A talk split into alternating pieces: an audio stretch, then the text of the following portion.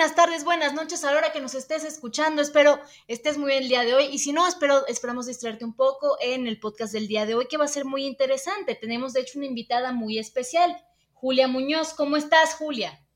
Muy bien y muy contenta de que me hayan invitado hoy a su podcast, así que eh, pues me da mucho gusto estar aquí y escucharlas a ustedes también. Ay, pues nosotras encantadas, Julia. Como saben, este es el, el, podcast mixto que tenemos al mes. También está Aranza y Brenda acá. ¿Y qué tema vamos a hablar hoy, Aranza o Brenda? Antes que quisiera que se presentara un poquito, que nos contara un poquito de ella, entonces... Eh, pues muy bien. A ver, eh, pues para presentarme brevemente, eh, como Michelle ya dijo, mi nombre es Julia Muñoz. estudié filosofía desde la licenciatura hasta el doctorado. Y eh, aunque me he especializado más como en historia de la filosofía y, particularmente Kant, también me interesan muchos temas eh, contemporáneos que estarían sobre el eje de ética, bioética y bueno, en este caso, para no spoilerear, porque todavía eh, ni Aranza ni Brenda han dicho de qué vamos a hablar el día de hoy, pero los temas del día de hoy también me apasionan mucho, así que estoy muy contenta de poder estar aquí con ustedes hablando de esto. Bueno, el tema de hoy, vamos a tocar un tema para muchos muy polémico, problemático, quizá para muchos otros también como, ¿cómo lo podríamos decir? Eh, conflictivo, esa, esa palabra usaré.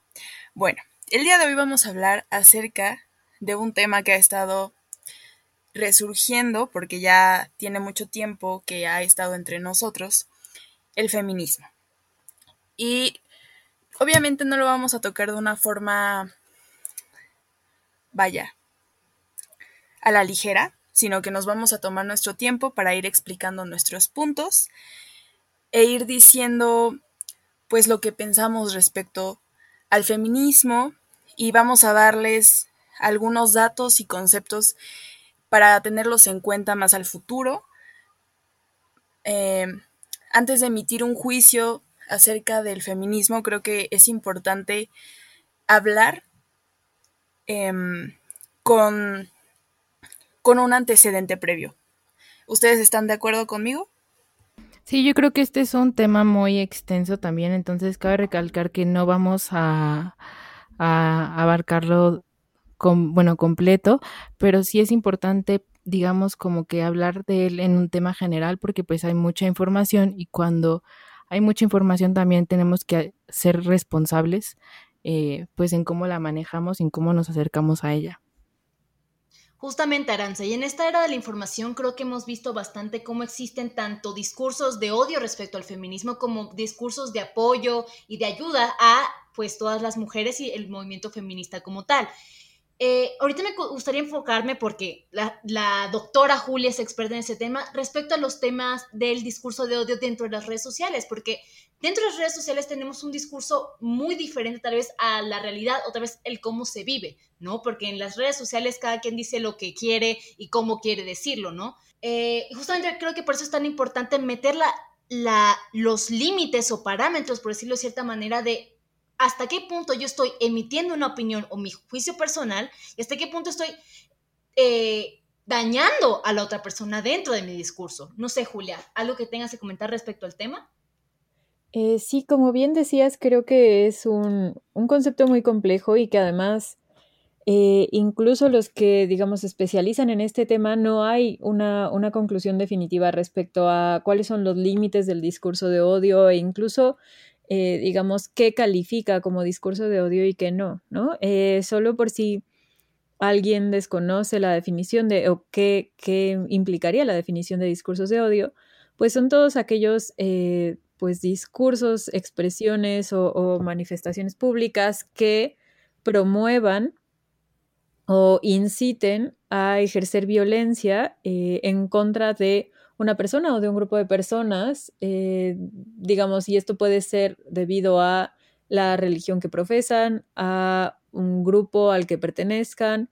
Eh, en este caso, por ejemplo, sería eh, todos aquellos discursos o expresiones que inciten a ejercer violencia en contra de las mujeres solo por el hecho de ser mujeres, ¿no? entonces, lo que es difícil en los en las discusiones sobre discursos de odio es demostrar que, estas expresiones justamente eh, causan esos actos de violencia, ¿no? Es decir, es muy difícil eh, probar que los actos de violencia en contra de las mujeres fueron provocados incitados por estas expresiones, porque de lo contrario, como dice Michelle, eh, pues podrían quedar simplemente como expresiones subjetivas, ¿no? Yo simplemente estaba dando mi opinión eh, la, tira, la, tomaron muy literal y, yo no estaba incitando ¿no? esta violencia. Creo que por eso puede llegar a ser muy, muy difícil precisar qué es un discurso de odio y en qué casos, si hay uno o no lo hay. Justamente, Julia, y un aspecto muy importante que acabas de tocar que creo que es muy relevante es la parte de la violencia, ¿no? Porque hasta hoy en día tengo entendido que muchas personas toman a la violencia como un acto meramente físico, ¿no? Voy y te pego, voy y te pateo, etcétera.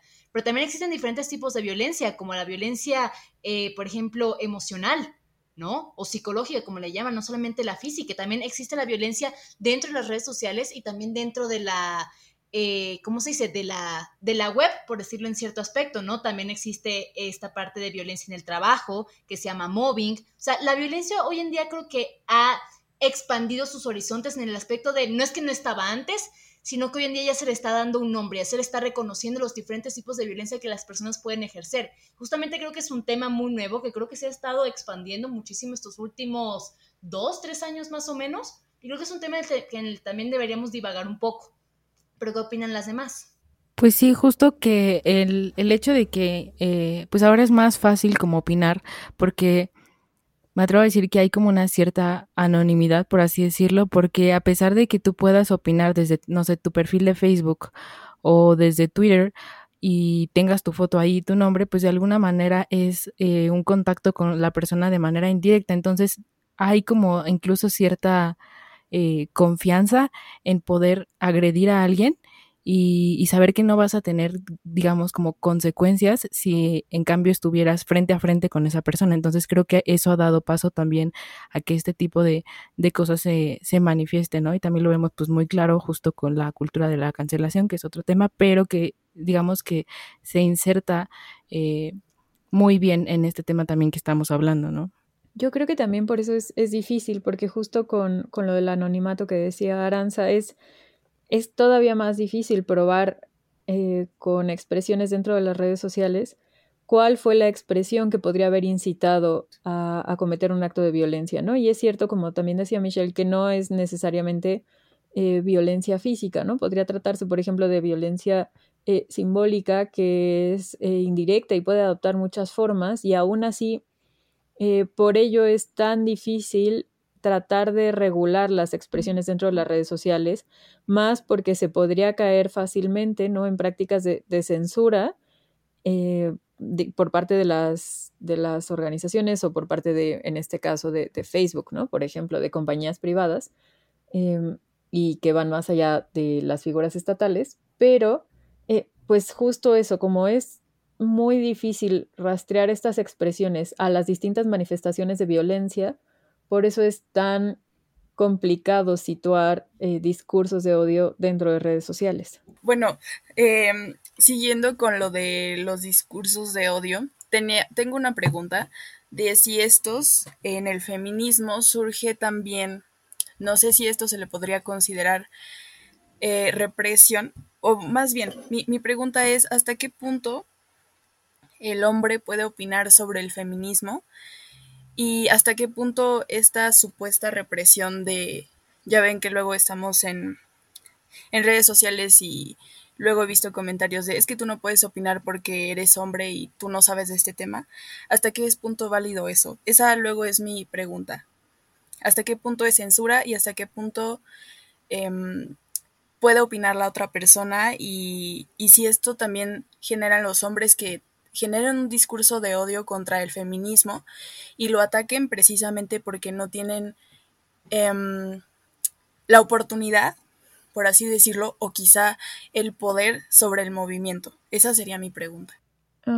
ahí creo que es, es importante rescatar que, que, tampoco existe un, un, único feminismo o que no tenemos una única forma de entender el feminismo, sino que hay muchas eh, formas, acepciones de, entender el feminismo. Eh, seguramente han escuchado de eh, el ecofeminismo, el feminismo decolonial, o sea, incluso dentro del, pues lo que sería como un movimiento que es el feminismo, hay muchas divergencias. Entonces, por ejemplo, esta parte de decir, los hombres no pueden ni participar ¿no? en, el, en, el, feminismo ni en actividades separatistas, ni pueden, digamos, aportar algo. Yo creo que es, es, muy complejo porque hay distintas formas de feminismo que no buscan la exclusión de los hombres, pero que no busquen la exclusión de los hombres no significa que el, feminismo esté censurando, ¿no? Porque algo que, que, preguntabas, Brenda, era, bueno, ¿es esto censura?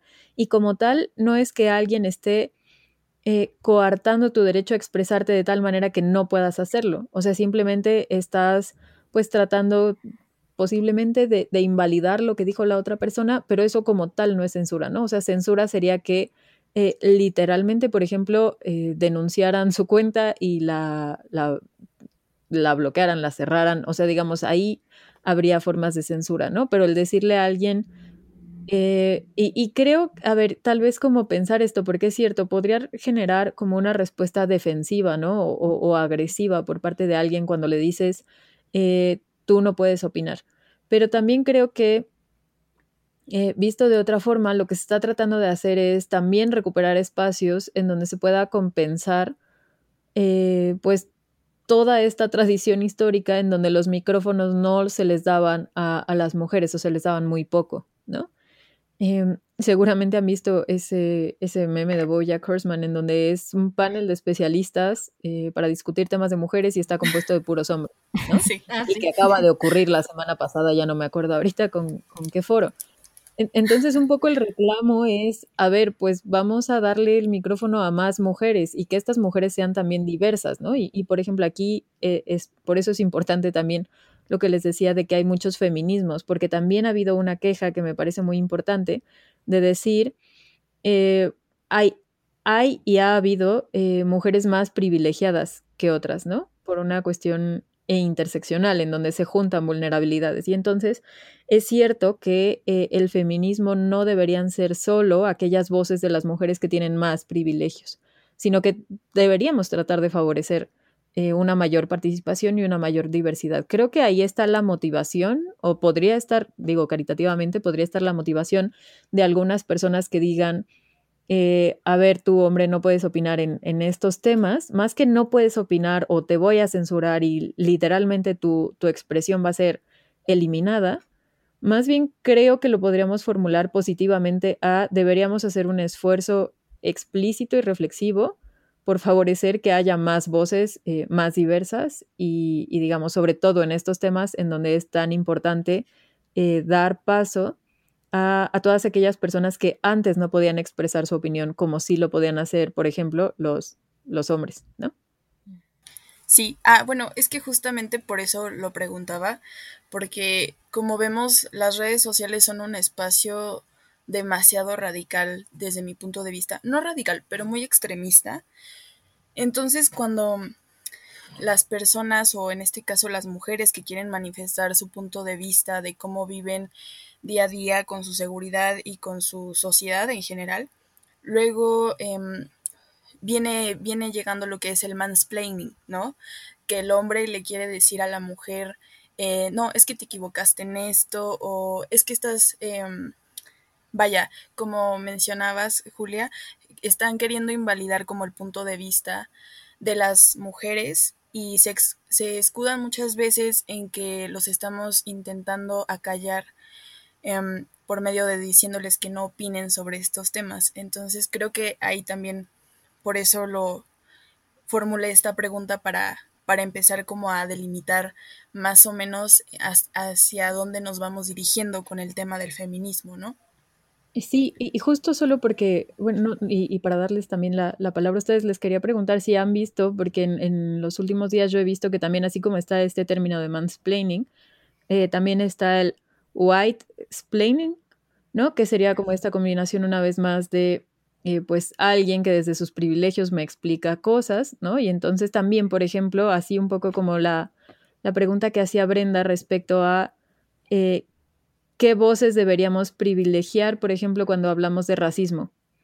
¿no? Eh, creo que esa es un poco la, misma exigencia y la misma demanda, porque alguien que eh, tiene una posición, pues si, nos hace ruido la palabra privilegio, porque yo creo que la han explotado mucho, que por lo menos no tiene esa vulnerabilidad social, que no pertenece a ese grupo de vulnerabilidad social, eh, ¿por qué esas personas tendrían que ser las que acaparen, digamos, ¿no? El, discurso sobre lo que se dice respecto a racismo. Y claro, cuando se juntan, porque por supuesto se juntan eh, racismo y misoginia, eh, es importante ahí también, les digo, favorecer que, que no solo se escuchen voces de eh, mujeres blancas, o por lo menos que no pertenezcan a un grupo con una vulnerabilidad social en relación a, a las estructuras racistas, ¿no? Pero no sé si ustedes también han escuchado este término.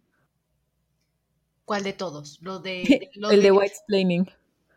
Sí, sí, sí, sí lo había escuchado anteriormente, pero es bastante extraño porque muchas veces, bueno, más bien, yo hasta hoy en día no he podido descifrar exactamente a qué nos referimos con privilegios, ¿no? ¿Qué es un privilegio y en base a qué, ¿no? O conforme a qué, comparándolo hacia qué grupo o hacia qué persona, ¿no? Creo que sería bueno delimitarlo un poco acá de a qué nos estamos refiriendo cuando decimos que alguien es privilegiado sobre otra persona.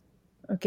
Em, y, más, ay, perdón, y más en el caso de la mujer, ¿no? Eh, ¿A qué se refieren con que una mujer es privilegiada? O sea, y realmente si las mujeres también somos privilegiadas porque una cosa es que nunca te hayan, no sé, como violentado físicamente, pero otra cosa es que no puedan, no puedas ni siquiera disponer de tu tiempo ni de la forma en, en como tú quieres sin ser juzgado, bueno, juzgada, o sin que tú puedas hacer las cosas como quieras, ¿no? Entonces también ese tema a mí me interesa de cómo definiríamos a una mujer privilegiada en este caso. Creo que es cierto que la palabra privilegios eh, ha sido sobreexplotada en las redes sociales, ¿no? Y además ha sido eh, empleada, creo yo, como si fuera una acusación o una carga, ¿no? De la que es difícil, digamos, identificarnos porque eh, se siente como si nos estuvieran haciendo responsables por algo que no hemos hecho. Y entonces eso podría, de alguna forma, eh, pues generar justo una respuesta defensiva, ¿no? ¿En qué sentido, por ejemplo, eh, ciertas mujeres pueden tener privilegios sobre otras, dado que estructuralmente, ¿no? Por, por las estructuras patriarcales en las que estamos, las mujeres tenemos, eh, en principio, pues más obstáculos, por decirlo así, en las áreas económicas, laborales, educativas, etc. Entonces, si ya hay una estructura de opresión en contra de las mujeres en general, ¿en qué sentido podríamos decir que alguien, en este caso una mujer, es más privilegiada que otra? Y ahí yo creo que es muy importante eh, tal vez entender privilegios solo como algo que señala una especie de, gradación o como una especie de escala eh, de vulnerabilidad social. ¿En, qué eh, fase de la vulnerabilidad social o en qué grupos de vulnerabilidad social estamos inscritos?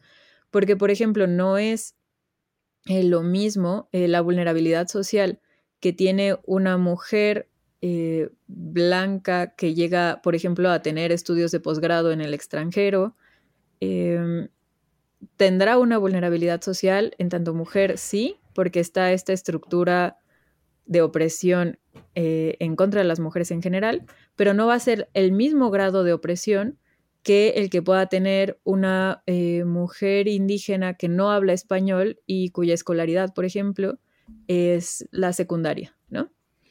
Eh, incluso si tiene mayor escolaridad, pero digamos, eh, es difícil que tenga un mayor grado de escolaridad en la medida en que eh, no hable español. Y, desde ese mismo reclamo de que, que, ustedes saben que creo que justo hoy constitucionalmente se reconoció que hay otras lenguas que son también el idioma oficial de México y no solo el español.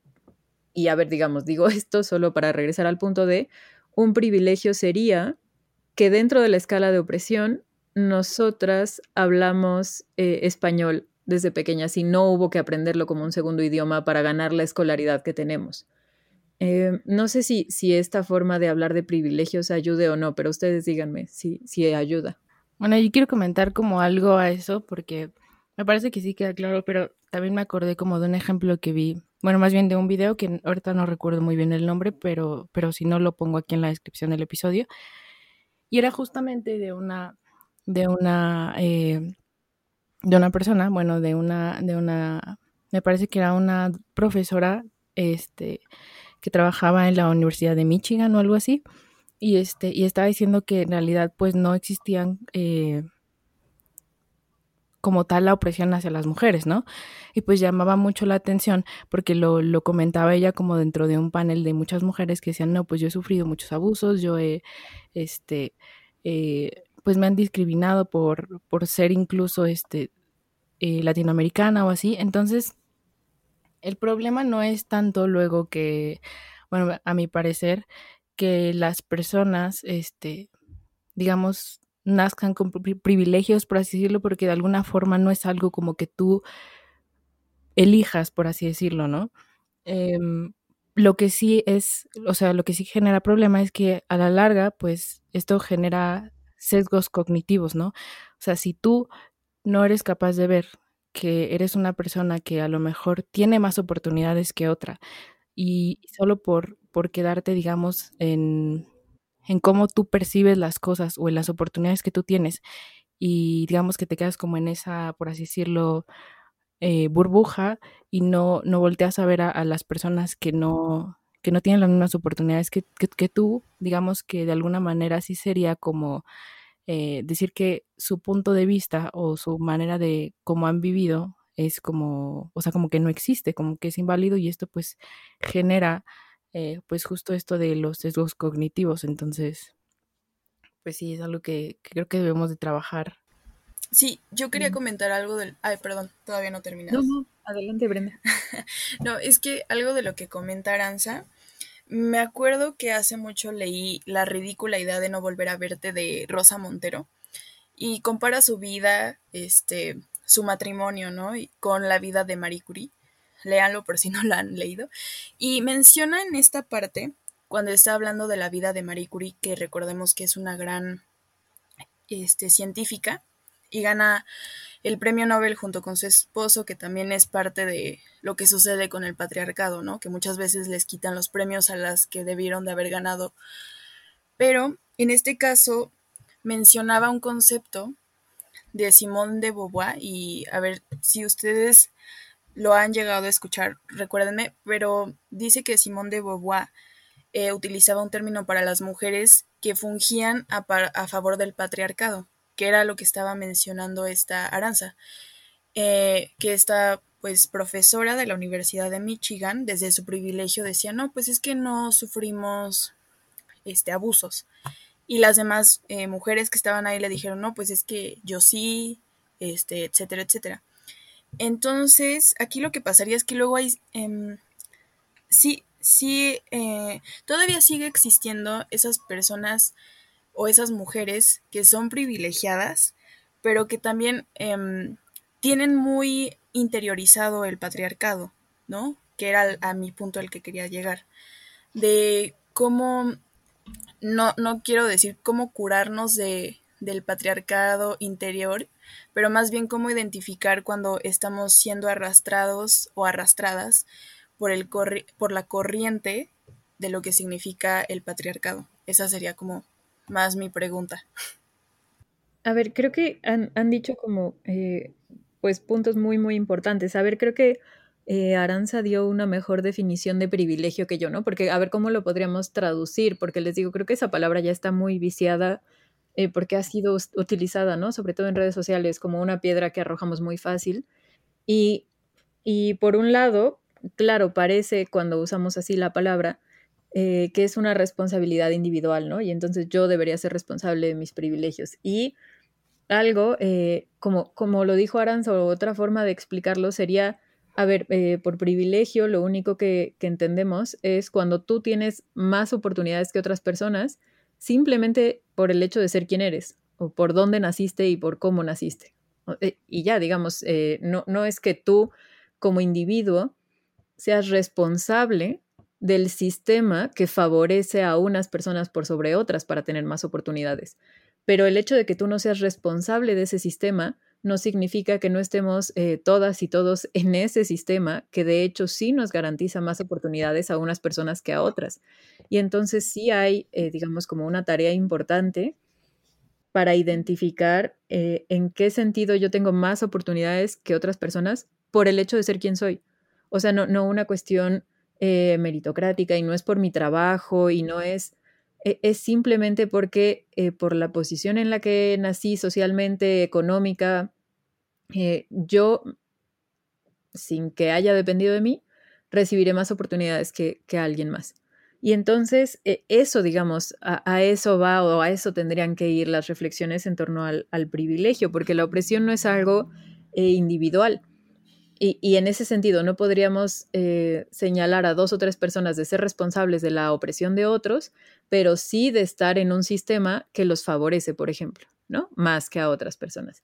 Y, en relación con eso creo que se, conecta mucho con lo que decía Brenda hacia el final, porque por supuesto hay eh, decir que la, violencia eh, en contra de las mujeres o que los únicos que sostienen el sistema eh, patriarcal, que básicamente sería pues un sistema político y social que favorece o da más oportunidades a los hombres sobre las mujeres, oportunidades económicas, laborales, educativas, etcétera bueno, pues ese sistema no se sostiene solo, eh, pues, por los sujetos, hombres, que, que, se encargan, digamos, ¿no? Como si hubiera de alguna forma un, pues, un rol de género que le corresponde a los hombres para preservar el patriarcado. Es cierto que muchas mujeres, eh, como ya bien decía Brenda, eh, podríamos usar esta expresión que, que ella mencionaba, de tenemos introyectado el patriarcado, porque en ese sistema crecimos. Yo realmente dudaría que alguien eh, pudiera considerarse, digamos, exento totalmente de estos, eh, también como lo decía Arance, estos sesgos que tenemos, porque es un sistema institucional en el que crecimos y en el que pues, no, podemos salirnos del todavía.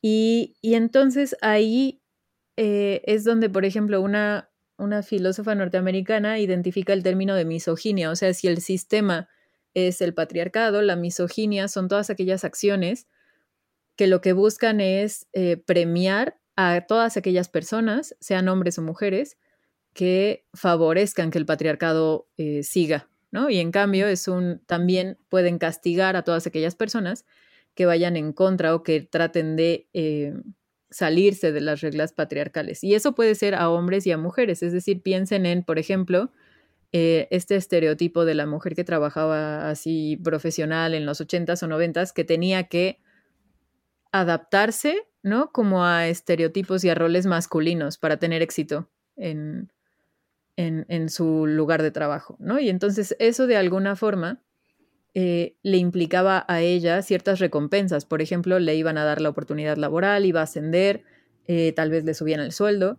Y en cambio, eh, pues ha, habido varios casos en la historia de mujeres que por tratar de señalar y de combatir esas estructuras han sido castigadas, ya sea que las despidan, en el peor de los casos que las asesinen. Entonces, como ustedes mismas decían, creo que son muchos elementos, pero es cierto que creo que es importante recordar eso, que, que, la opresión no es individual, que tus privilegios no es que sean tu culpa como sujeto, sino simplemente esa es la posición que ocupas en este sistema y eso implica eh, cierta responsabilidad, pero no porque sea tu culpa, sino porque estamos en este sistema todos juntos, creo yo. Yo quería como, eh, pues justo esto de decir que, eh, pues justo hablando de la, de la opresión y así, quisiera regresarme como tantitito, porque luego creo que hay confusión con una palabra en específico que es, a mi parecer, la que estructura todo este tema y quisiera como clarificarla y decir más que nada por qué resulta un problema y desde ahí pues empezar a, plantear otras preguntas también como muy interesantes. Lo digo sobre todo porque luego, eh, pues sí, genera mucha confusión y hay distintas opiniones respecto a esto, pero quisiera saber cómo, qué se entiende por patriarcado y por qué es un problema. Ok, eh, a ver, em, el patriarcado, lo más importante es entender que es un, es un sistema, es decir, Em, esto implica que el patriarcado no es un problema de buenas personas contra malas personas, es decir, no es que haya un grupo de gente malvada oprimiendo a otros, sino que está, es una forma de diseñar y de llevar a, eh, o, de que marchen las instituciones que tenemos, que pueden ser instituciones políticas, sociales, educativas.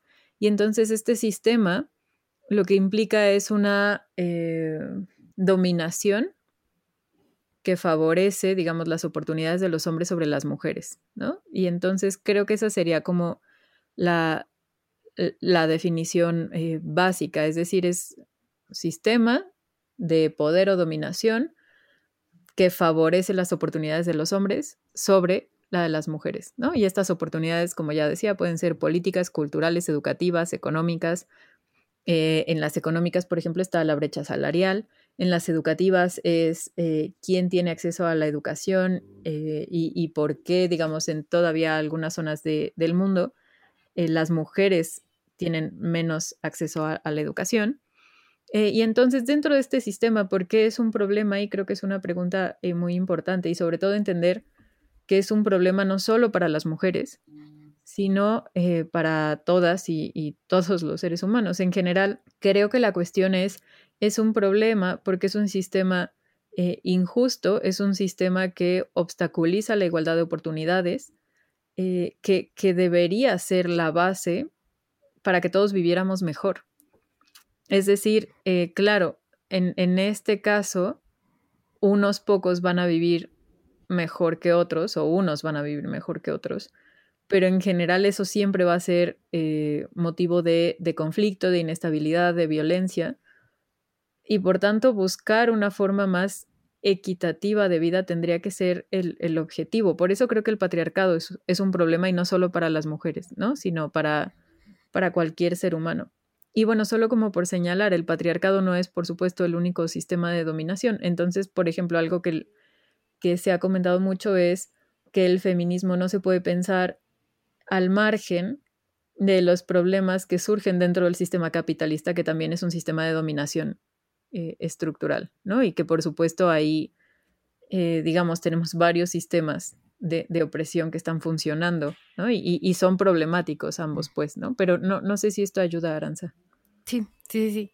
Y pues sí es interesante porque, digamos, como recordando un poquito el tema de la estructura, pues sí, a final de cuentas, eh, pues es, es algo que, que, que, como tal nos atañe a todos, ¿no? Sí, justamente tenía una pregunta que va un poco dirigido a prácticamente qué vino primero, ¿no? El huevo o la gallina. Y es, este sistema patriarcal, ¿de dónde surgió? Es como de, surgió primero esta ideología y de ahí se creó el sistema o el sistema se fue creando solo y luego le siguió la ideología, por ejemplo, la, misoginia, ¿no? Es cómo se conformó esta, esta organización social.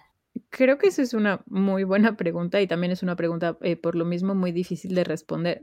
Creo, y, es muy importante eh, señalar que esta, esta respuesta que estoy dando ahora no es, no, no tiene la última palabra, pero a ver, por lo menos por lo que he leído, hay dos formas de explicar cómo o cuáles serían las raíces, por, no decir el origen, pero cuáles serían las raíces del patriarcado. Eh, por un lado, eh, hay, hay, toda una corriente que señala que el, patriarcado es el resultado del colonialismo, de un sistema colonial, eh, y, digamos que por tanto no podríamos combatir al feminismo, al feminismo, perdónenme, al patriarcado, o no podríamos hacer feminismo sin considerar también eh, una actitud de colonial, de combatir la estructura colonialista y, digamos que sigue eh, vigente, no porque sigamos siendo colonias, sino porque eh, la estructura económica del mundo,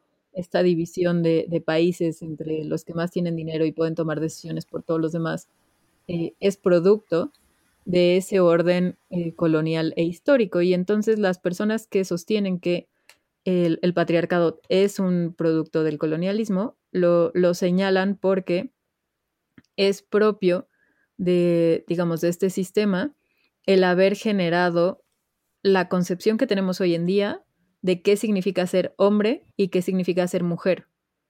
Es decir, que en otras eh, latitudes, en otros contextos culturales e históricos, no existía esta concepción que tenemos ahora tan, tan plagada de hombres y mujeres, ¿no? Hay, hay, un libro que es muy, muy importante y muy interesante que se llama La invención de las mujeres, que justo habla de esto y ahorita les recuerdo que, quién es la autora.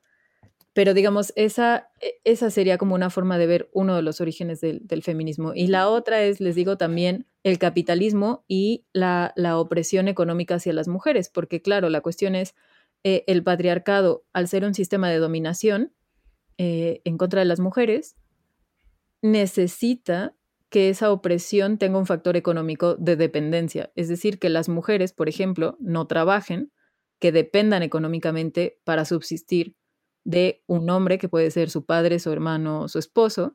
Y en ese sentido, este sistema patriarcal de dominación no podría ser pensado con independencia del sistema de dominación económico y capitalista. Creo que esas serían como las dos raíces de, de dónde podría haber surgido el patriarcado. Claro, justamente esta parte de la economía siento que es muy importante porque esta Silvia Federici lo habla en uno de sus libros, ahorita no me acuerdo cuál es, lo vamos a, poner en la descripción, que justamente le hace una crítica a Marx del papel de las mujeres pues durante la época de la revolución industrial. ¿no? Porque se dice prácticamente que la mujer que nunca ha trabajado, que nunca ha hecho nada, y prácticamente se dice que las mujeres o eran madres, esposas, viudas o solteras o putas. Listo, ¿no? Básicamente, no había más, más eh, trabajo, por decirlo así. Y un aspecto muy importante del que habla Silvia Ferici es el trabajo no remunerado de la mujer a lo largo de la historia. Por ejemplo, eh, el trabajo doméstico nadie nos paga por eh, cuidar la casa o, mantener a los hijos. ¿Por qué? Porque se supone que ese es nuestro trabajo, ¿no? Para eso se supone que nacimos, entre comillas, también. Y también lo que va a exponer es que dice, la mujer siempre ha trabajado. O sea, es mentira que, o sea, trabajado en qué aspecto de que, por ejemplo, eh, eh, nodriza, cocinera, no sé, que lava, lava ropa, luego de esas personas que te atienden, te atienden la Dama de compañía también dama de compañía, etcétera. Hemos trabajado, la cosa es que el reconocimiento de la mujer en esos trabajos no era bien visto. Eh, de hecho, había como una, eh, una crítica hacia la mujer que trabajaba, que era prácticamente que la acusaban de, de, feminicidio, no, disculpen, de infanticidio, porque dejaba a los niños en su casa y pues si no los cuidaba la mamá, ¿quién iba a ser? ¿No? Entonces, esta parte del aspecto económico es muy importante porque la mujer también se llega a independizar. Eh, y se llega a liberar del hombre cierto aspecto, porque eh, en un principio, pues, ¿de quién depende? Del padre. Y luego se casa y quién depende del esposo. Ajá, y cuando una mujer va a ser independiente. Creo que la parte del trabajo es muy importante para esta independización de la mujer y también para el feminismo. Sí, y en ese sentido el patriarcado se mantiene en la medida en que eh, el sistema eh, capital favorece más o, tiene más oportunidades laborales para hombres que para mujeres. O sea, por ejemplo, eh, en, México entiendo que hay un mayor índice de mujeres en el mercado informal de trabajo, lo cual implica pues una mayor inestabilidad, una mayor vulnerabilidad económica. Eh, como ustedes saben, todavía tenemos el problema de la brecha salarial, es decir, que por realizar exactamente el mismo trabajo a un hombre le paguen más que a una mujer, ¿no? O que, por ejemplo, eh, favorezcan la contratación de un hombre que podría estar menos capacitado o menos cualificado que, una mujer. Entonces, claro, el, patriarcado no, no, se puede pensar al margen de, estas estructuras de dominación económica, porque justo como, como decía Michelle, cuando dependes de eh, tu padre o de el esposo para tomar tus propias decisiones, eh, necesariamente vas a estar en un sistema de dominación patriarcal, pero digamos, la base está en esa dependencia económica y no se podría hablar de, autonomía o de empoderamiento en feminismo ah, sin considerar estos factores económicos, ¿no? O sea, porque no estamos en, e, el aire, o sea, no, podríamos decirle eh, a las mujeres que dependen económicamente de alguien que, que, tienen que ser empoderadas y muy valientes y arriesgarse y vivir su vida, porque, digamos, sería como una fantasía, estaríamos hablando de cosas que como no funcionan en la realidad, por decirlo así, ¿no? Claro, justamente. Y otra cosa que también se me hizo muy interesante fue como la mujer que se empezó a independizar empezó a tener muy mala fama. Bueno, más bien, le creaba muy mala fama, ¿no? Como salía más tarde de los trabajos o estaba alrededor de muchos más hombres porque salía o se mantenía independientemente, la mujer fue tachada prácticamente de una mala manera, no quiero poner todas como prostitutas, pero es como si el aspecto de la independencia de la mujer le causara cierto conflicto a, a, los hombres machistas, ¿no? O al sistema en general, cuando nada más estamos pidiendo nuestra libertad, por decirlo en cierto aspecto, ¿no? Entonces, ¿en qué momento la independencia de la mujer es un conflicto? Eh, sí, o sea, y digamos, justo eso es lo que les decía, digamos, que por qué la misoginia apoya al patriarcado, ¿no? O sea, el sistema de opresión ahí está, y cuando una eh, mujer decide desafiarlo, por, como los ejemplos que daba Michelle, ¿no? Porque comienza a trabajar, porque no se identifica solo con el rol maternal, porque no se encarga de todo este trabajo no remunerado que ustedes decían, porque como bien decían, es trabajo, solo que no remunerado. Eh, cuando eh, las mujeres comenzaban a rebelarse o siguen en la actualidad rebelándose frente a estos sistemas o estas eh, partes de la estructura dominante, la misoginia entra ahí justo como un mecanismo social para señalar culpas, ¿no? Para decir, híjole, qué mala madre es, ¿no? O, híjole, ¿cómo le puede dar más prioridad a su carrera profesional que a sus hijos, ¿no? Es una mala mujer por buscar su independencia o es una mujer desagradecida por no ver que eh, su esposo la podría ayudar más, ¿no? Económicamente. Entonces, digamos, la, misoginia es el, gran colchón del patriarcado porque es, es como esta presión social que ejercemos en contra de las mujeres que se animan a desafiar esas estructuras patriarcales, ¿no? Y que, como ya decíamos, no, no es exclusivo de, de los hombres. O sea, muchas mujeres también les va bien esto de señalar a otras por ser malas madres, por preferir su carrera eh, profesional, porque claro, reciben eh, recompensas, ¿no? O sea, y entonces, por ejemplo, una recompensa es, tú no eres como las otras mujeres, ¿no? Tú sí valoras, tú sí eres muy cuidadora, tú sí eres una madre amorosa. Y esas recompensas sociales al final del día pesan mucho. Entonces no, no solo vienen de, los hombres, eh, podría venir, digamos, de cualquier persona.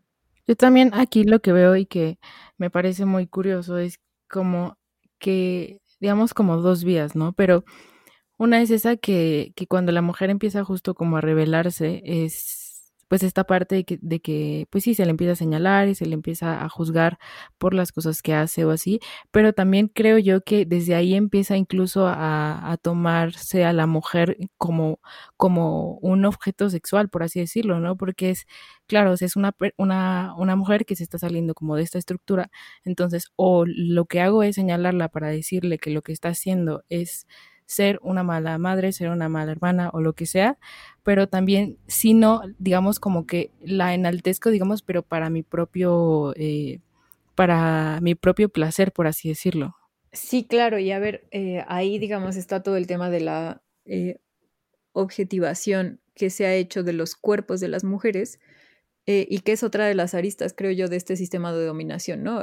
que digamos una una forma muy evidente de violencia física es, eh, de alguna forma, pues me voy a ver muy reiterativa, pero violentar o quitarte la posesión de tu propio cuerpo, porque tu cuerpo es mío.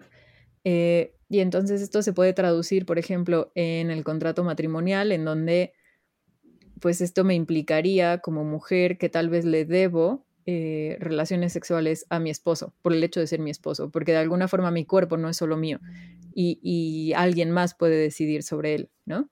Entonces, ese es otro aspecto de dominación, de, violencia física, que es muy, muy importante y que, creo que no, que, lo hemos visualizado bien y que lo seguimos discutiendo, pero digamos, no todo trabajo sexual es objetivación de las mujeres, pero eh, toda objetivación del cuerpo de las mujeres eh, no necesariamente es solo eh, o tiene este aspecto sexual, puede ser simplemente como un bien de consumo, ¿no? Podría ser.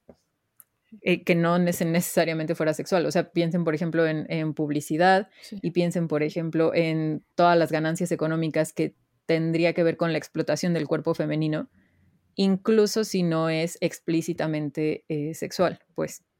Creo que ahí yo voy a hacer un comentario porque ese tema de cómo se maneja el cuerpo femenino, em, ya sea desde hace mucho tiempo, pero hoy en día todavía como que se sigue manejando esta, este manejo del cuerpo femenino como pues sí, como objeto de consumo, como bien mencionaba Aranza. Y yo aquí también quería meter un poco de, a diferencia de cómo los hombres se manejan, en este caso eh, pongo de ejemplo a las estrellas de, de la música.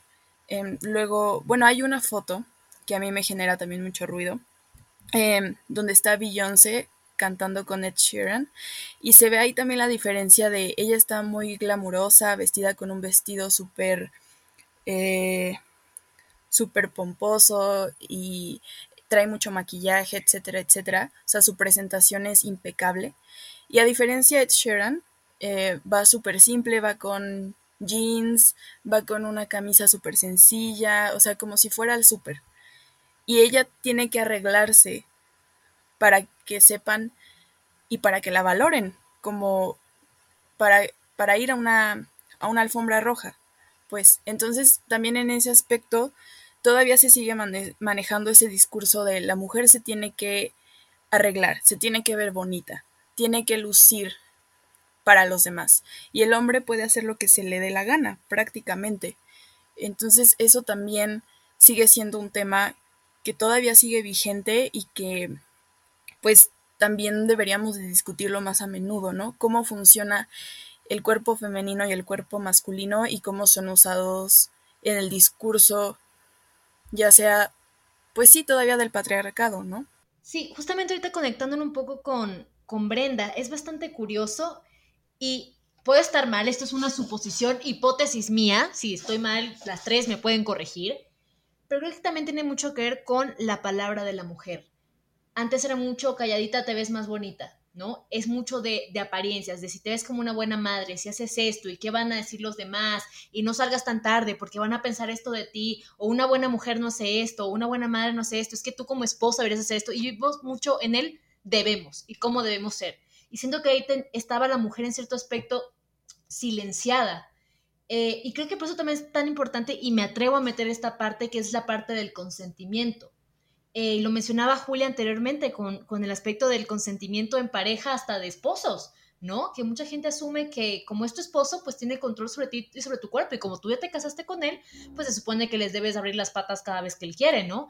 Y la cosa aquí creo que del consentimiento es que muchas veces, no voy a decir todos, pero se asume que la mujer dice que sí, el, el, el, el lo voy a decir en inglés, pero eh, she was asking for it, no, she, she asked for it, creo que sí de ella, ella lo pidió, ¿no? O sea, lo estaba, lo estaba pidiendo y tú dices, ¿en qué momento? Por la forma en cómo me vestía, porque salí más tarde de mi casa, porque me puse borracha, porque estaba en un club y estaba utilizando un vestido corto. Las, las mil un cosas tontas que nos podemos imaginar eh, para decir sí, pues es que ella, claro que quería que, que, que le diera un beso, claro que, le quería que la tocara, claro que quería que la, que la viera o que le dijera X, X piropo, entre comillas, halago, como se dice, pero en realidad eh, es algo totalmente diferente.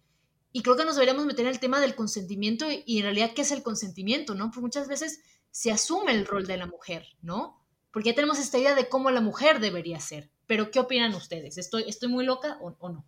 no, a ver, por ejemplo, no sé si ustedes han visto ese, porque creo que es hasta, pues no, no como un meme, pero un post que he visto he repetido varias veces, eh, en donde nada más dice la frase, eh, el sexo sin consentimiento es violación, ¿no? O sea, no, no hay, digamos, un término medio, no hay eh, ambigüedad ahí, ¿no?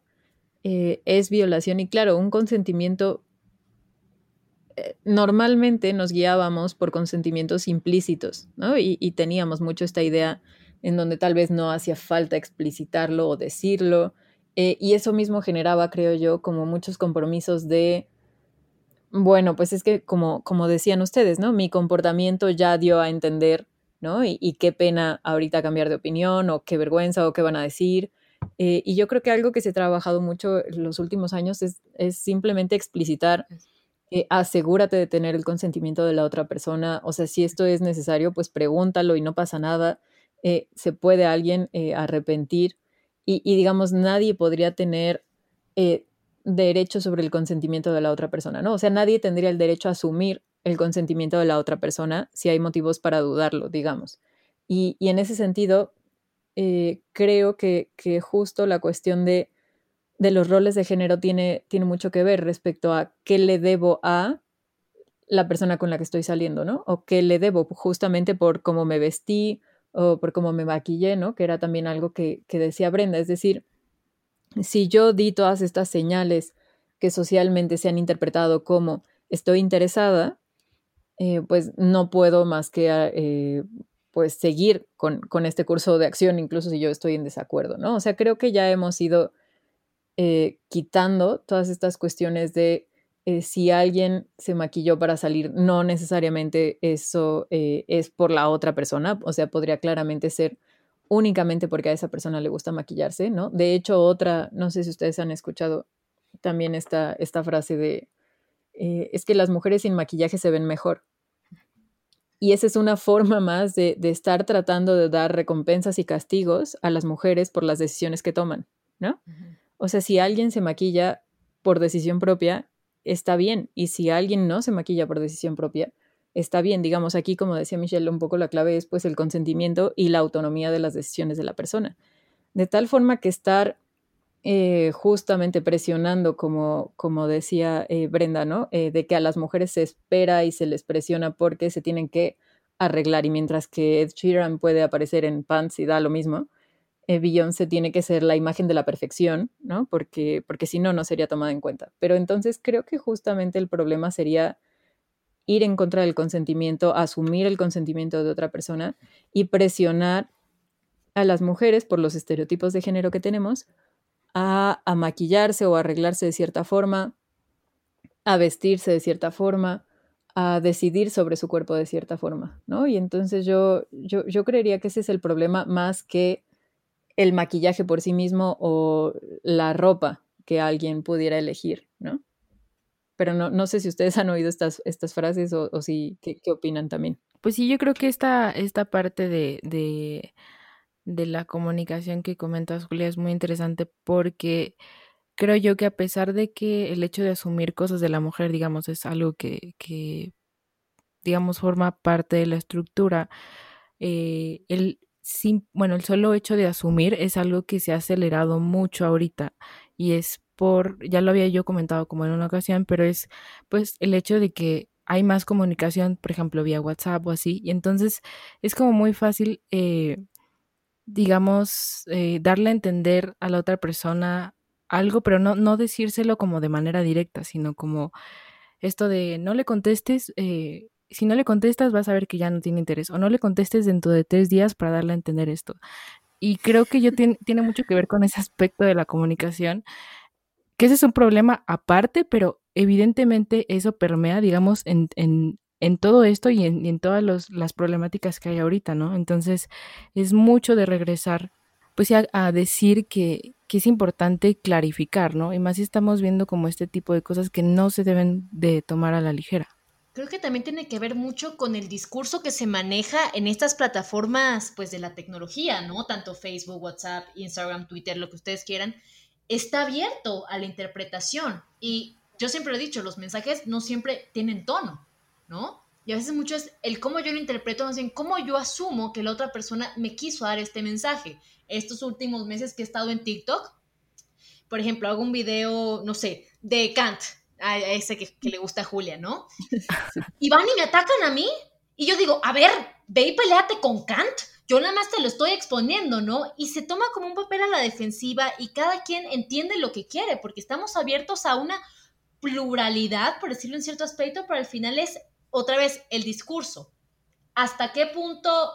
Es que no creo que ni siquiera lo podemos medir, pero hasta qué punto estoy interpretando bien o estoy interpretando mal, hasta qué punto en realidad doy a entender mi mensaje y hasta qué punto mi mensaje pudo haber tenido eh, notas, por decirlo de cierta manera, de que se entendiera X cosa, ¿no? Ese es un punto muy importante y relevante que creo que también podremos tocar.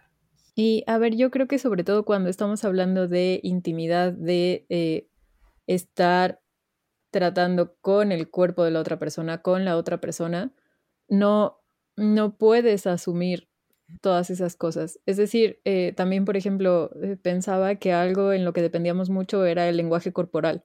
Y entonces eh, creíamos que, que, el lenguaje corporal era lo suficientemente claro como para saber si a alguien le interesa seguir en una interacción o no. pero, pero es cierto que no podemos ni siquiera depender de eso, un poco porque, como tú bien dices, así como ciertos mensajes en TikTok, en WhatsApp, en no importa qué red social, no tienen tono, o por lo menos son ambiguos, así de la misma forma el lenguaje corporal también puede ser ambiguo y entonces no tendríamos que depender exclusivamente de él para asegurarnos que tenemos el consentimiento de la otra persona, ¿no? Entonces creo que eh, e, en ese punto se ha avanzado mucho respecto a eh, combatir la objetivación del cuerpo de las mujeres y, sobre todo como las prerrogativas que eh, los hombres creían tener sobre el cuerpo de las mujeres, ¿no? O si no los hombres como individuos, pues el sistema sobre los cuerpos de las mujeres y a decidir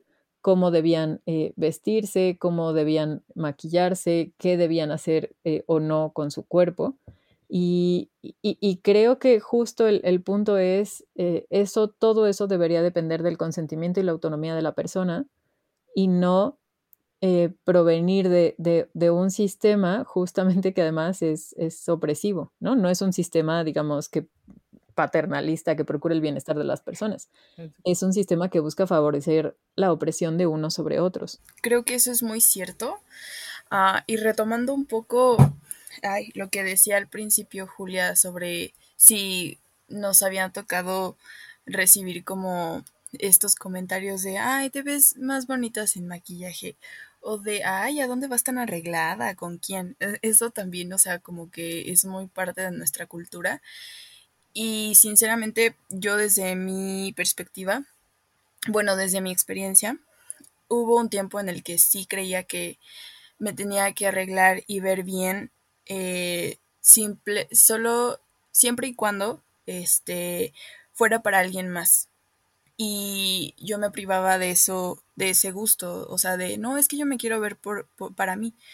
Pero siempre llegan estos comentarios de, ah, seguro vas a ver a alguien, seguro te estás arreglando para alguien más, etcétera, etcétera. Entonces, pues sí, vemos mucho esto arraigado en nuestra cultura, en nuestra sociedad. Y creo que justamente el tema del feminismo, como lo hemos estado mencionando y como Julia bien lo mencionó, no solo atañe a la seguridad de la mujer, que sí es súper importante, pero también en el ámbito capitalista. Es decir, una mujer ahorita se tiene que esforzar todavía por, por estar en un ambiente donde predominan los hombres. Y, por ejemplo, también aquí complementando lo que decía está Michelle con respecto a Federici, también Simone de Beauvoir. No sé por qué me estoy apoyando tanto en Simone de Beauvoir, si no la he leído tanto, pero es algo de lo que me acuerdo de mis clases. Eh, ella mencionaba, no recuerdo en qué texto, y me corrigen si estoy mal, pero ella decía que sí, hay una supuesta liberación femenina, pero todavía sigue este cargo de la mujer, o sea, todos estos cargos culturales de ser buena madre, ser buena esposa, ser buena cocinera, y, y, en su tiempo ella lo puso así de, ok, ya la mujer puede trabajar, ya la mujer puede hablar, pero todavía tiene doble cargo, o sea, aparte de trabajar, ser este, de salir, etcétera, etcétera. Pongo el ejemplo de trabajar porque en ese tiempo apenas se está despertando como esa cultura del trabajo en, las mujeres, y dice, pero aparte de eso todavía tiene que llegar a su casa y servirle al esposo. Entonces, no, no vengan a decirnos que la mujer se ha liberado por completo porque realmente todavía se está reprimiendo. Y, y no sé si en esta actualidad podríamos decir que hemos alcanzado todavía una liberación femenina y apenas estamos en el curso, pero también quería preguntar si en algún momento se puede llegar a alcanzar una liberación femenina completa y eso que implicaría para tanto para el capitalismo, para nosotros como mujeres, para nuestra seguridad como mujeres, si es posible pensar en eso y no considerarlo como una mera idea o utopía, sino que sí se podría llegar a concretar. Eh, justo eh, lo, que dices, Brenda, es muy, muy importante y como ya decíamos, digamos, vinculado a la, a la pregunta de hace rato de, de, Michelle, ¿no? ¿De dónde se origina el patriarcado y que el patriarcado no es un sistema que, digamos, apareció de pronto y no se alimenta de otros, ¿no? eh, el decir que el feminismo tiene, el feminismo otra vez, ya van dos actos fallidos así. El patriarcado tiene estas dos raíces en, en el sistema colonial y en el sistema capital, lo que implica es que, claro, no vamos a poder salir del sistema patriarcal porque este es la consecuencia de otros dos sistemas más grandes, ¿no?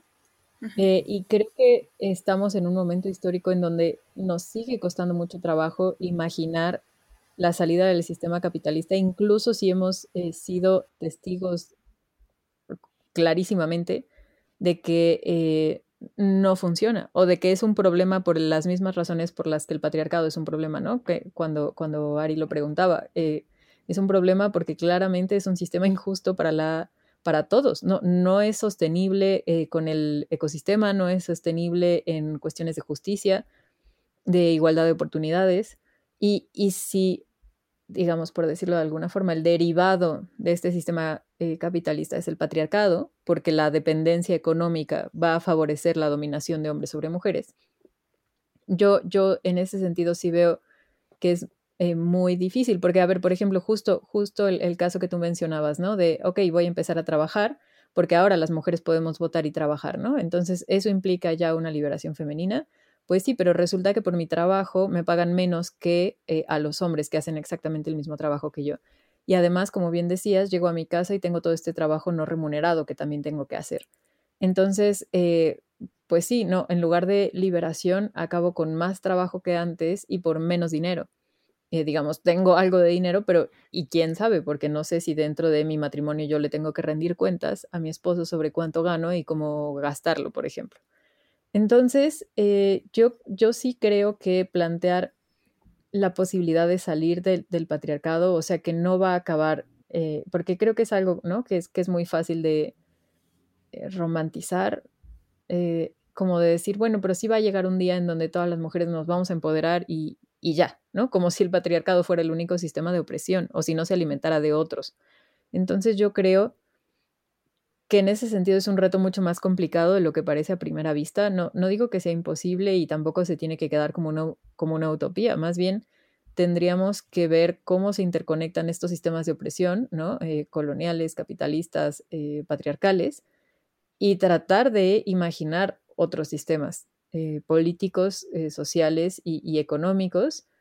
Y, por ejemplo, en este caso también el ecofeminismo tiene, tiene bastante que aportar, ¿no? En donde, el, digamos, justo la lucha feminista no puede ser pensada al margen de eh, la lucha a favor de la sustentabilidad y de la defensa del ecosistema. O sea, ver que todos los sistemas de opresión están conectados y que no podemos combatir una opresión ignorando las otras, ¿no? Porque se alimentan mutuamente. Entonces, yo no digo que sea imposible o que se tenga que quedar en una idea, pero sí implica eh, deshacer más piezas de las que originalmente pensaríamos que implica. Justamente estoy de acuerdo con la idea de Julia. Eh, no sé si ustedes se han dado cuenta, yo me he dado eh, cuenta de eso últimamente, que en estos últimos años el feminismo ha arrasado en el aspecto en que nos hemos unido, nos hemos juntado, hemos, hemos hecho muchísimos, bueno, bueno, muchos cambios, todavía hay muchos más por hacer, por ejemplo, la ley Olimpia, que se acaba de,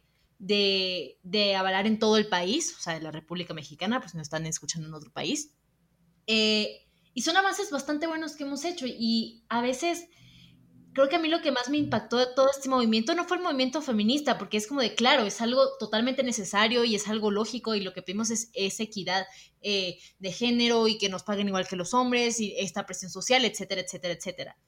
Pero también algo que me sorprendió muchísimo fue ver la cantidad de personas que tenían, pues más bien, que la misoginia era pues, una parte normal de su vida, ¿no? como que estaba ya luego tan normalizada la misoginia que cuando se empezó a combatir contra ella, mucha gente empezó saliendo a defenderla, ¿no? Y, llamarnos a todas las feministas de repente feminazis, como si fuera un insulto el movimiento, ¿no? Y creo que eso es algo bastante interesante, es cómo nos queremos quedar en estos sistemas de opresión, cuando en realidad no nos favorecen ni tanto a los hombres, a las mujeres, a las minorías, a nadie. Yo quiero decir algo como respecto a eso porque creo yo también lo que lo que dices Mitch me, me impactó mucho en un primer momento y este y pues era, era muy fácil como digamos, yo, yo vi este, esta, digo, digamos, más movimiento a principios de este año, pero la verdad, por ejemplo, yo en mi, en mi caso no estaba tan metida en eso. Y quiero como también eh, rescatar algo que quizá, quizá ya no te acuerdas, Mitch, y quizá ya no se acuerda Julia tampoco, pero me acuerdo de una vez que le preguntamos, eh, bueno, que Mitch le preguntó que, este, que si era feminista y nos decía así como, pues es que hay que serlo. Y, y realmente sí, y más cuando ves este tipo de, de, de movimientos que digamos que se van acrecentando, pues yo siempre lo he pensado y yo creo que eh, lo voy a pensar durante mucho tiempo, no solo por ser mujer, o sea, no solo por, no, no solo por ser mujer, digamos, tienes una responsabilidad de cuestionarte a ti, sino también como persona, como ciudadano, como y, como hombre, pues evidentemente también ahí este pues está muy patente el hecho de que pues vives en una sociedad que está que está hablando a lo mejor de, un, de, de este tema y tienes que meterte mucho a eso. Entonces yo no estaba, por ejemplo, tan metida en eso, pero a lo que voy es que eso ha dado lugar a que, a que más mujeres o a que a lo mejor personas que estaban digamos, con esa estructura muy internalizada, eh, no, ay, se me fue la palabra, muy, este...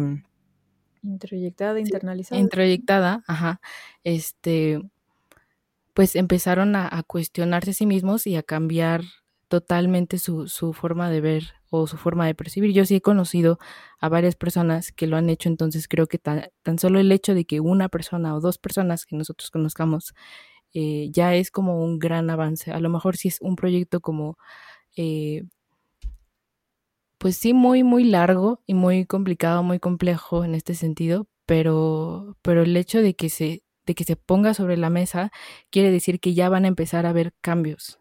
Yo, Nada yo más quiero que... añadir que Ajá. Julia cambió mi vida. sí, es cierto, yo creo que a veces sí. sí. es que, y Julia así de, ay, basta. Eh, justamente porque los que no sepan, Julia era nuestra maestra, lastimosamente ya no lo es.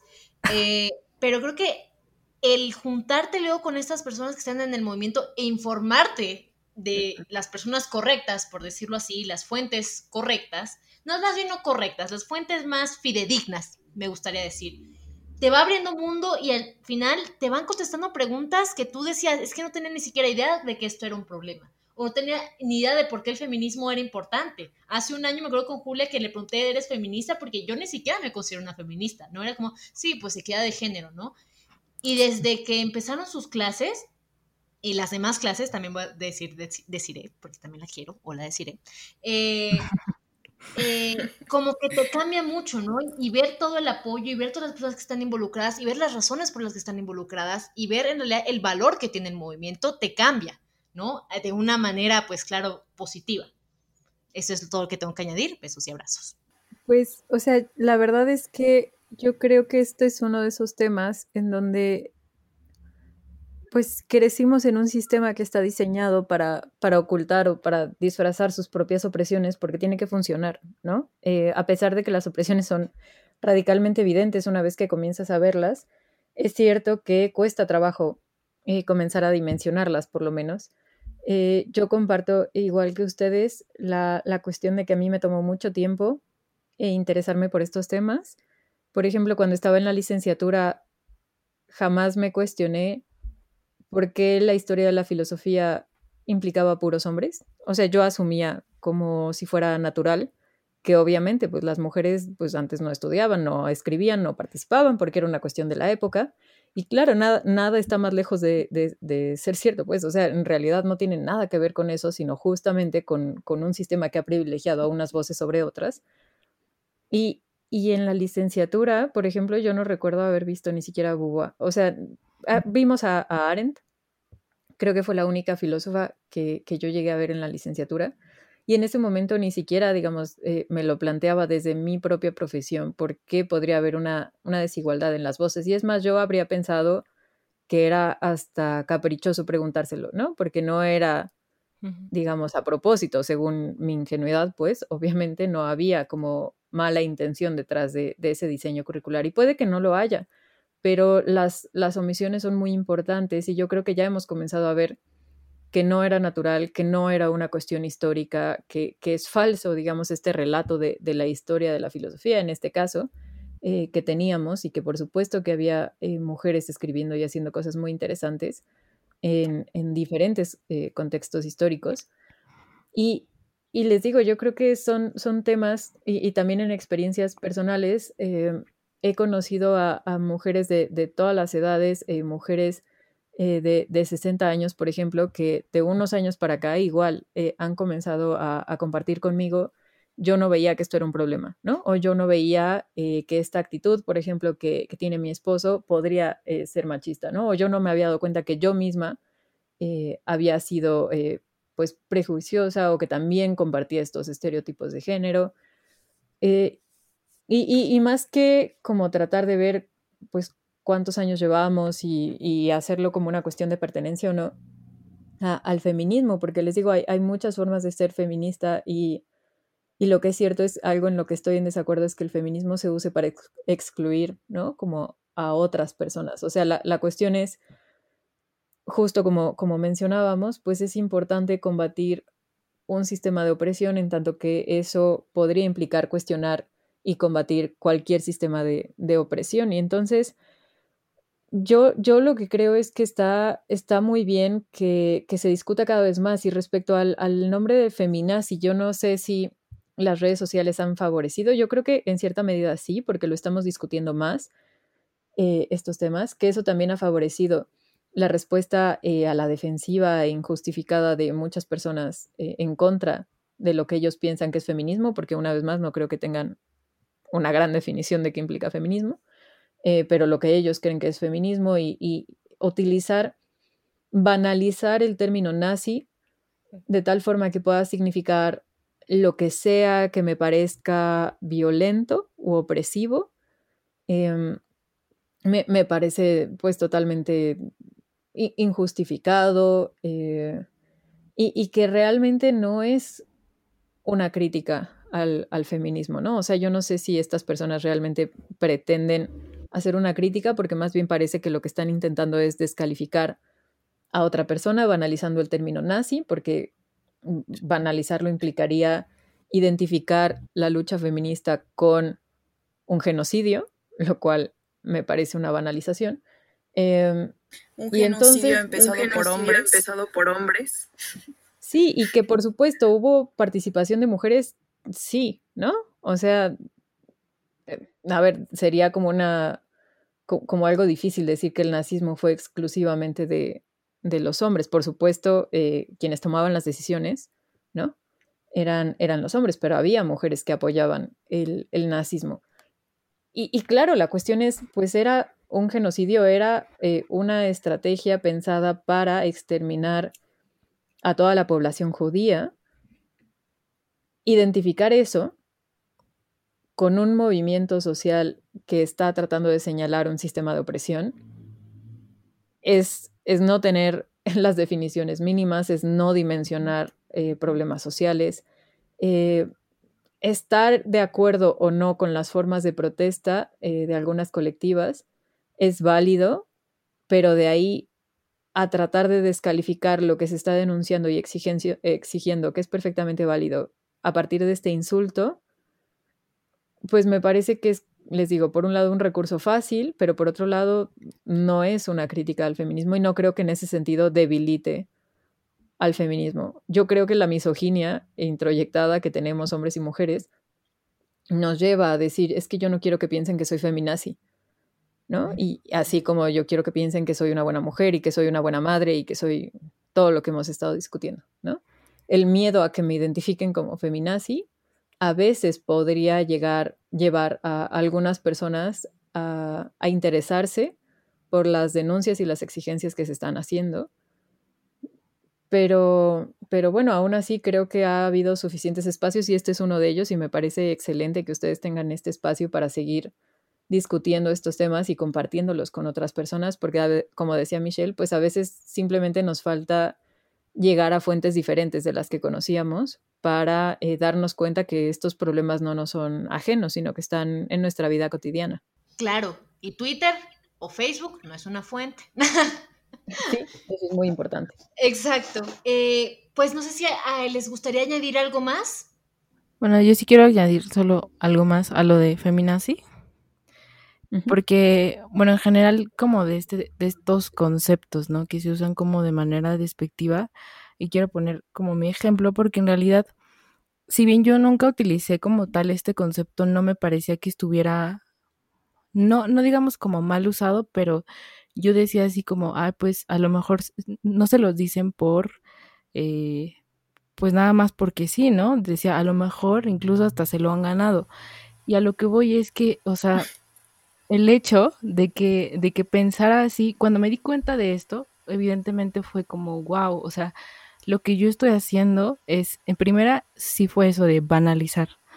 Y otra cosa fue, pues, y por eso es que lo digo, ¿no? O sea, en realidad me atrevo a decir que gran parte del uso de estas palabras o de los, o de los, este, comentarios que hacemos que van eh, ya no solo como a digamos, a criticar esa postura, sino literalmente agredirla, es este, son repetidos, o sea, son discursos repetidos que escuchamos allá afuera y que ni siquiera nos ponemos a pensarlo, ¿no? Entonces, en mi caso era así, o sea, en mi caso era más fácil para mí no cuestionarlo, hasta que empecé a cuestionar y dije, bueno, a ver, ¿por qué?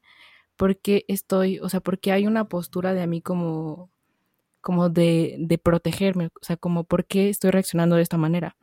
Y me di cuenta que más bien es lo que yo escuchaba afuera, eh, lo repetía. Entonces, creo que es muy problemático esto porque, pues si no nos detenemos a pensar, digo, también la intención de, de, hacer estos espacios, de, de hacer este podcast, es justo decir, nosotros somos seres humanos y también lo hemos hecho. Yo lo hice y yo, este, yo también llegué a pensar así y seguro en muchas otras cosas más lo estoy repitiendo. El problema no es ese, el problema es que no te cuestiones, el problema es que no estés dispuesto a decir, a lo mejor yo estoy equivocado y estoy asumiendo posturas que no son y posturas que además van contra la integridad de las otras personas. Eh, ahí es cuando realmente está el problema, cuando no quieres aceptar o ni siquiera te volteas a ver a ti mismo para ver si realmente lo que estás pensando está agrediendo al otro o incluso te limita a ti, digamos, para poder crecer en muchos ámbitos de tu vida. Yo creo que es muy importante eso que, dices, Ari. Yo creo que eh, ninguna persona podría estar exenta de haber eh, compartido, sostenido prejuicios y estereotipos de género. O sea, yo creo que todos en algún momento de nuestra vida, más conscientemente o no, hemos eh, defendido alguna cuestión de estereotipos de género y, por ejemplo, yo sí crecí con esta cuestión de, eh, bueno, un poco como Lisa Simpson, ¿no? Entonces tienes que demostrar que tú puedes, igual que los hombres, en eh, deportes y academia y trabajos. Y entonces, en ese sentido, eso implica eh, pelearte con el, el, rol de género, digamos, que te asignaron, ¿no? Y entonces exige que, que tú tenga cierta fidelidad hacia la construcción de masculinidad que hemos construido y que busquemos esa aprobación y que dependamos de ella, ¿no? En ambientes profesionales, por ejemplo. Y, yo creo que es difícil, más bien, eh, más bien difícil, ¿no? Imposible que alguien no haya experimentado algo así, porque es el sistema en el que estamos, ¿no? O sea, una vez más, no, no es una cuestión de que si hay buenas personas, estas buenas personas nunca habrán eh, compartido un prejuicio eh, como de este tipo, ¿no? O sea, en, general, estamos todos en esta red, en este sistema, crecimos en él, así que lo normalizamos, aprendimos a verlo como eh, lo natural, como lo normal, como lo que es de esperarse. Y, y por supuesto es muy difícil, pero por eso creo que también es muy valioso compartir estas experiencias personales de yo pensaba así y, y, y todos hemos pasado por un momento creo yo, similar o podríamos pasarlo, como dices tú, si, si nos cuestionamos un poquito, todas y todos podríamos pasar por un momento así. Así que no se trata de señalar palomitas o taches feministas y, y, quién lleva más libros leídos y quién ya sabe más, sino simplemente pues comenzar a, a cuestionar nuestros propios prejuicios, ¿no? Yo, yo cerraría también con eso. Yo quería comentar algo relacionado con lo que ustedes estaban diciendo creo que también hemos sido muy extremistas con respecto a cancelar a las personas que piensan diferente a, nosotros, pero también hemos sido demasiado duros o duras con nosotras mismas de, no, es que, ¿cómo puedes hablar de un discurso feminista cuando tú antes apoyabas a tal persona o ponías en duda la palabra de una mujer? Pero creo que justamente em, deberíamos de tener todavía la mente abierta para escuchar a las mujeres que están replanteándose si apoyar a tal persona o si seguir usando el término feminazi, em, pues este realmente es algo que se deba de poner en duda, ¿no? Sobre todo si sale de la boca de una mujer, creo yo. Y pues sí, o sea, de no, no quedarnos con la idea de que si ya opinaste esto una vez, te vas a casar con esa opinión para siempre, porque justamente por eso se tratan las opiniones, son opiniones, vienen de un estado de, de engaño, quizá, pero también un poco de ignorancia y también desde un lado muy ingenuo de nosotros.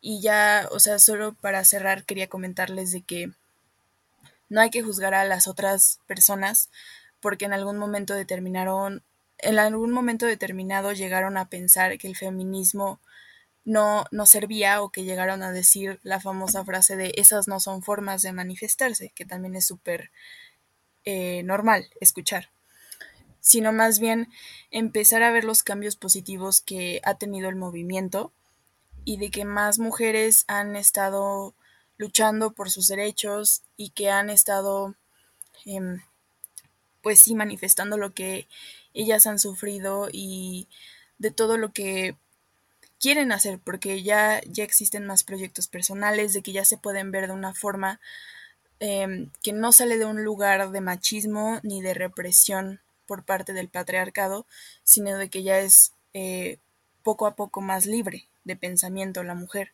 Y eso me, me gusta pensar que eh, como decía Julia, no es como que el patriarcado se vaya a extinguir por completo, o puede ser, la verdad no sé, pero quién sabe cuánto tiempo tarde en cambiar como toda esta situación. Pero sí hay que quedarnos con la parte de que sí se han logrado cosas, como había mencionado Michelle, la ley Olimpia aquí en la, en la República Mexicana, y esperamos que pues el movimiento siga generando más cambios positivos a favor de la mujer y de que ya ella pueda lograr una independencia tanto cultural como sexual como de trabajo. Y a eso es todavía lo que nos seguimos enfrentando. Y por eso creo yo que pues todas trajimos el tema para esta, para esta ocasión. ¿Y algo más que quieran comentar antes de terminar, de cerrar? Por último, por último, quería sintetizar un poco todo lo que hablamos y uno es que el feminismo no es un movimiento excluyente, para nada. El feminismo no va en contra de los hombres, de tu hombre opresor, no. Creo que va más dirigido hacia el sistema patriarcal, el cual oprime a las minorías, incluyendo a las mujeres en este caso que lo hemos estado discutiendo. Otro aspecto muy importante es está bien cambiar de opinión. No nos tenemos que casar con una ideología simplemente porque está moral o socialmente eh, aceptado. ¿no? Uno tiene que empezar a dudar, a informarse, que es algo que siempre estamos, eh, ¿cómo se dice?, eh, fomentando acá en el podcast, ¿no? Aquí no les venimos con las últimas verdades, les venimos a brindar información. ¿Y qué queremos que ustedes hagan a partir de esta información? Que busquen más información, que se informen, que creen su propio criterio, su propio pensamiento, sus propios argumentos, no argumentos, no simplemente que opinen basado en unos comentarios en, Facebook o de unos tweets, o, ah, es que el otro día vi en Instagram esta campaña y etcétera, etcétera, etcétera, ¿no? La cosa es que el feminismo creo que nos abre mucho los ojos a ver no solo el problema del feminismo, sino también ver los diferentes otros problemas que habló, que habló Julia también, ¿no? Los diferentes sistemas de opresión que nos afectan a todos nosotros como sociedad. Y creo que el feminismo es una gran parte de, pues, de este sistema. Eh, y no sé si se me pasó algo, eh, pero sí, ¿alguien me habla? Pues solo darle las gracias a Julia por, por estar aquí con nosotras y pues ya vimos que, bueno, hay, hay, muchos temas de los que queremos platicar también contigo, entonces pues no será la primera vez yo creo que te, que te contactemos para, para que estés aquí también con nosotras. No, pues claro que no, tenemos el 9 de marzo. y ahí espero, Julia, que podamos contar contigo y si no, pues te buscaré. sí, por supuesto, cuente conmigo y de veras eh, muchas gracias eh, pues por abrir este espacio, por compartir estos temas conmigo y me dio mucho gusto estar aquí. Pues gracias, muchas gracias. Y muchas gracias a todos ustedes por escucharnos el día de hoy. Saben que nos pueden seguir en nuestras redes sociales, en Instagram, por ejemplo, nuestra página se llama kairos.podcast. A mí me pueden seguir en Instagram como cafeidos-bajo o también a mi página de TikTok que se llama Michi Blonde. Julia, ¿quieres mencionar alguna red social para que te vayan a seguir o algún artículo que quieras mencionar, algo. Pues soy, soy mala con las redes sociales, pero si, a alguien le interesa, eh, en Twitter estoy como arroba julia-movel con B de vaca y ahí me, pueden encontrar y contactar. Y bueno, eh, antes de que Ari también mencione sus redes sociales, voy a anunciarme a mí también. Me pueden encontrar como arroba burdas reflexiones ya saben que comparto frases, comparto de repente de series, de películas, de libros y hasta de escritos míos. Y también seguir la revista en la que estoy colaborando, que está en Instagram también como arroba la memoria errante. Y eh, pues obviamente la revista digital que es como www.lamemoriaerrante.com, donde cada mes subimos publicaciones ya sea de arte, de escritos, de poemas y de reflexiones de desde las humanidades. Bueno, ya por último, a mí me pueden encontrar en Instagram como arroba catarsis filosófica y también les quiero invitar a que se suscriban a mi newsletter, que tiene un poquito que lo saqué, pero que tengo como grandes proyectos para, para realizar ahí. Otra cosa es que acuérdense que también en la descripción del episodio les vamos a poner todos los libros que se mencionaron aquí. Eh, les voy a poner también las redes sociales y pues ya, muchas gracias por escuchar el final de este episodio y nos vemos el próximo lunes. Hasta luego. bye bye. Bye.